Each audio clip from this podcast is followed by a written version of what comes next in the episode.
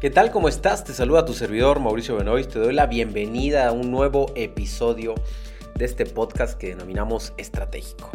Este podcast en el cual trabajamos en el ser, en la psicología, en la filosofía de cómo vemos la vida y quizás podemos construirnos en una mejor versión de nosotros mismos. El día de hoy vamos a hablar de los juicios.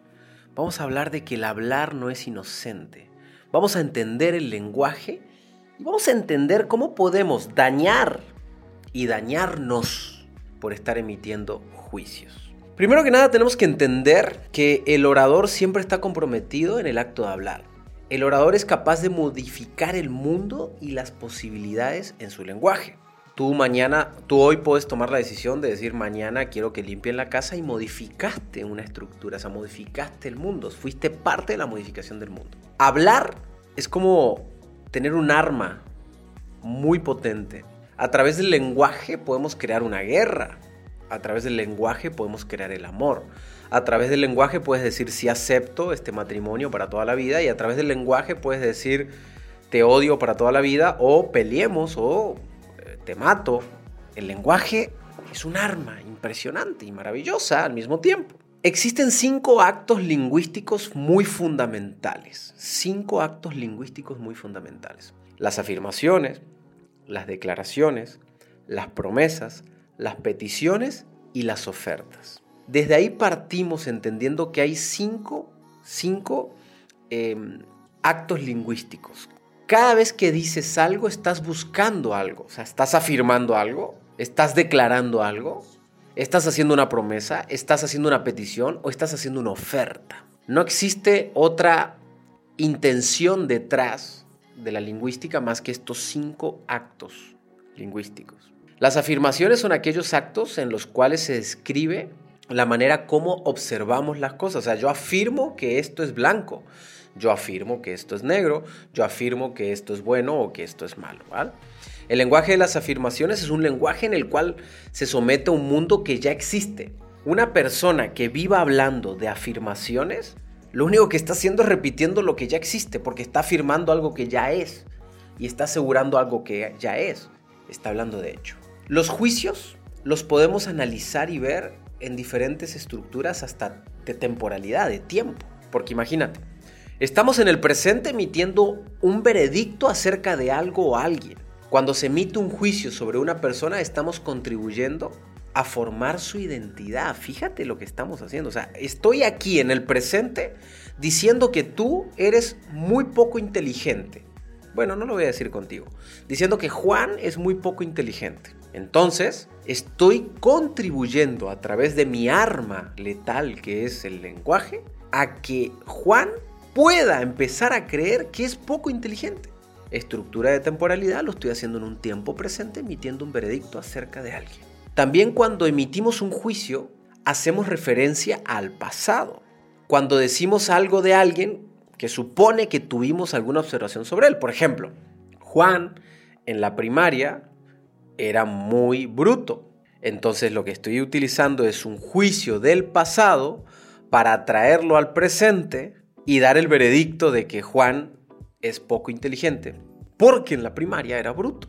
O porque hace una semana le hice unas cuentas matemáticas y no supo sacarlas, supo sacarlas. O porque lo que tú quieras. Al fin y al cabo vivimos emitiendo estos juicios. Entonces esto es precisamente lo que distingue a los juicios de otras declaraciones. Cuando emitimos un juicio, además de compromiso de autoridad, las personas suponen que este juicio está basado en una observación de acciones ejecutadas del pasado. O sea, Tú estás dando la autoridad de que así es. Estás emitiendo el hecho de que así es.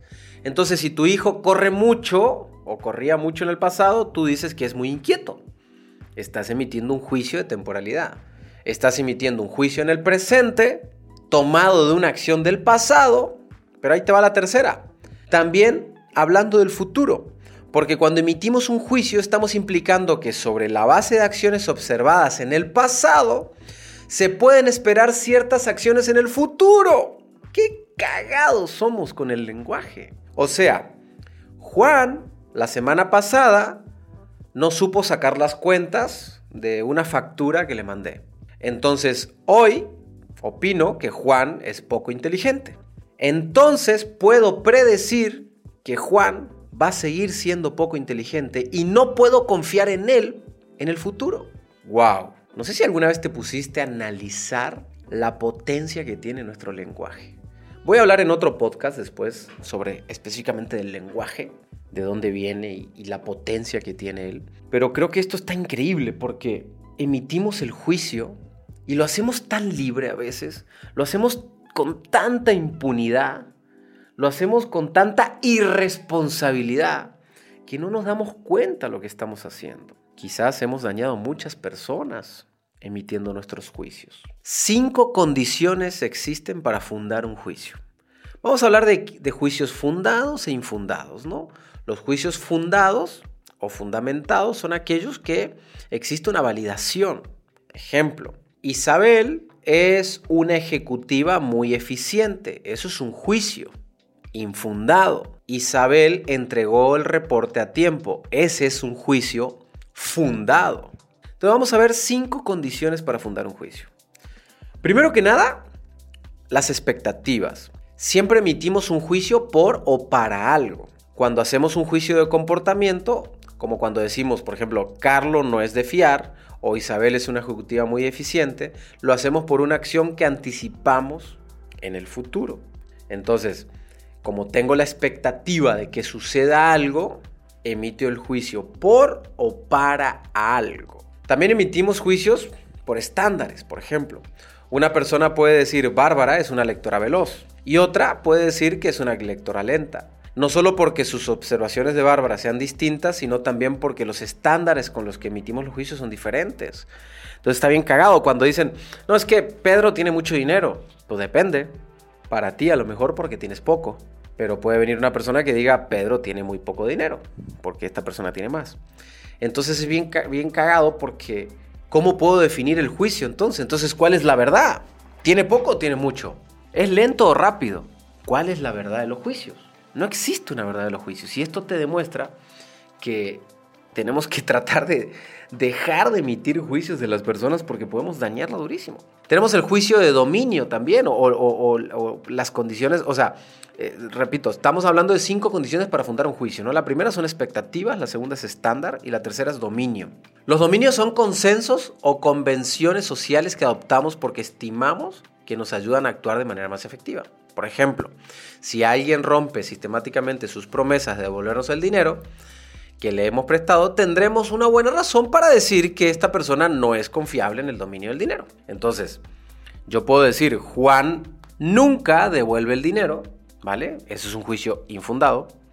O podemos utilizar un juicio fundado y decir, bueno, Juan a mí no me devolvió el dinero, entonces yo creo que no es una persona de fiar. Fíjate cómo cambia la comunicación. Juan a mí no me devolvió el dinero, entonces yo creo que es una persona de no fiar pero no puedo asegurar de que Juan nunca devuelve el dinero y de que Juan es un mentiroso o, un ratero.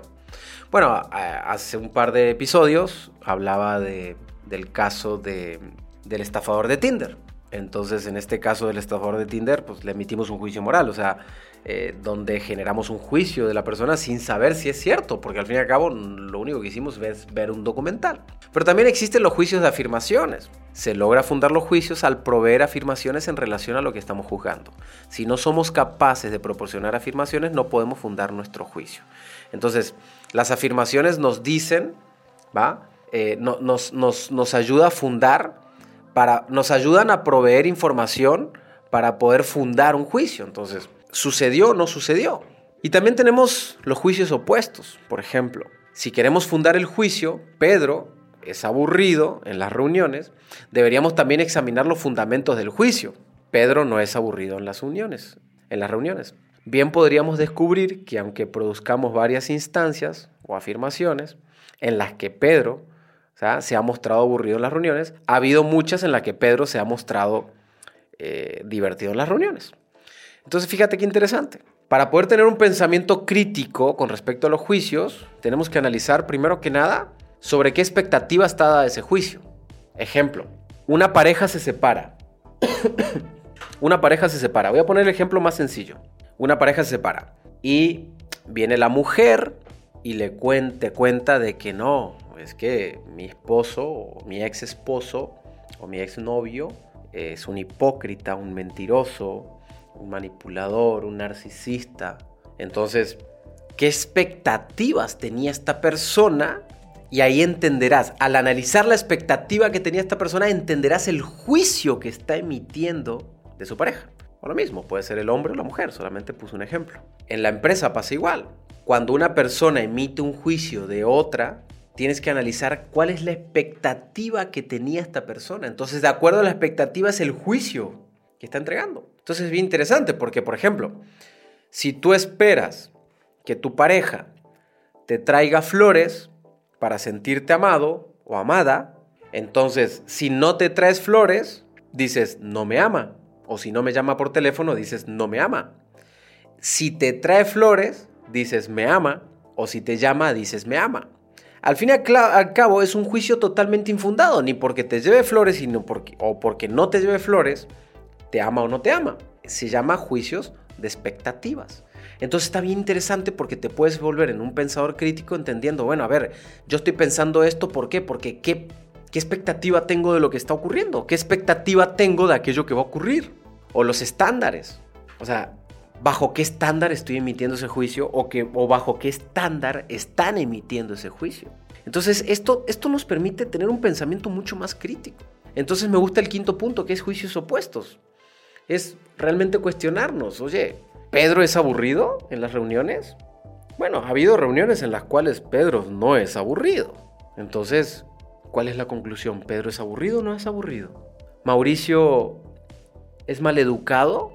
Bueno, hay juicios opuestos. Mauricio a veces dice malas palabras y Mauricio a veces no dice malas palabras. Entonces, ¿cuál será el juicio?